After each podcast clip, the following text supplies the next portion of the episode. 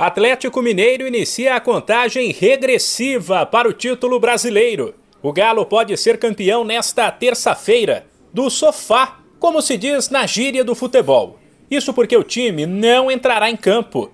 Depois de vencer o Fluminense neste domingo em casa por 2 a 1 de virada, com dois gols de Hulk, o Atlético precisará apenas de um tropeço do Flamengo diante do Ceará. Se o jogo terminar empatado, o rubro-negro, vice-líder, não terá mais como alcançar o Galo. E mesmo que o Flamengo vença, o Atlético ainda terá mais três jogos para buscar os dois pontos que ainda faltam para o título. Ou seja, o Galo é praticamente campeão. Todo mundo no clube sabe disso.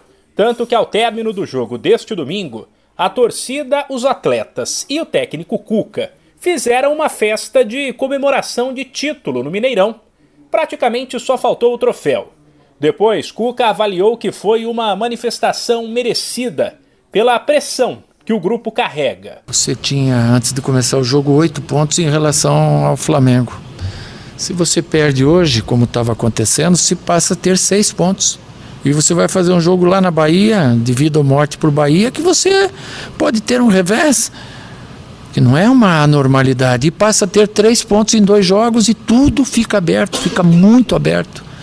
Então por isso é que a gente comemorou dessa forma tão efusiva, tão eh, eu acho que tão merecida, né? Porque a gente sofre muito, cara. Puta, o futebol ele é uma delícia, mas uh, a gente sofre muito, cara. O coração tá na, na boca direto, né? Você vê até o final é uma bola e você acaba deixando de lado os três pontos que é tão fundamental, são tão fundamentais hoje para nós.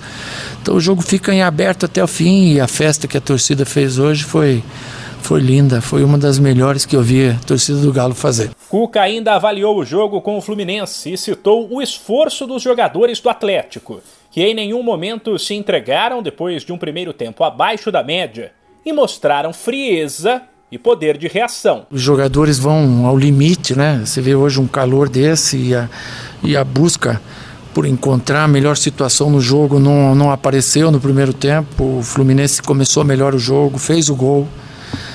É um time perigosíssimo no contra-ataque, com os dois extremos muito rápido, com o pivô do centroavante, com os três volantes que marcam pra caramba e jogam, a bola aérea boa e fica muito perigoso. Você tem que buscar dentro da tua estrutura se acalmar, procurar jogar um jogo mais eh, sensato, mais tranquilo, mais sereno, para buscar as oportunidades. E nós, dentro disso, buscamos, empatamos o jogo e, e, e viramos.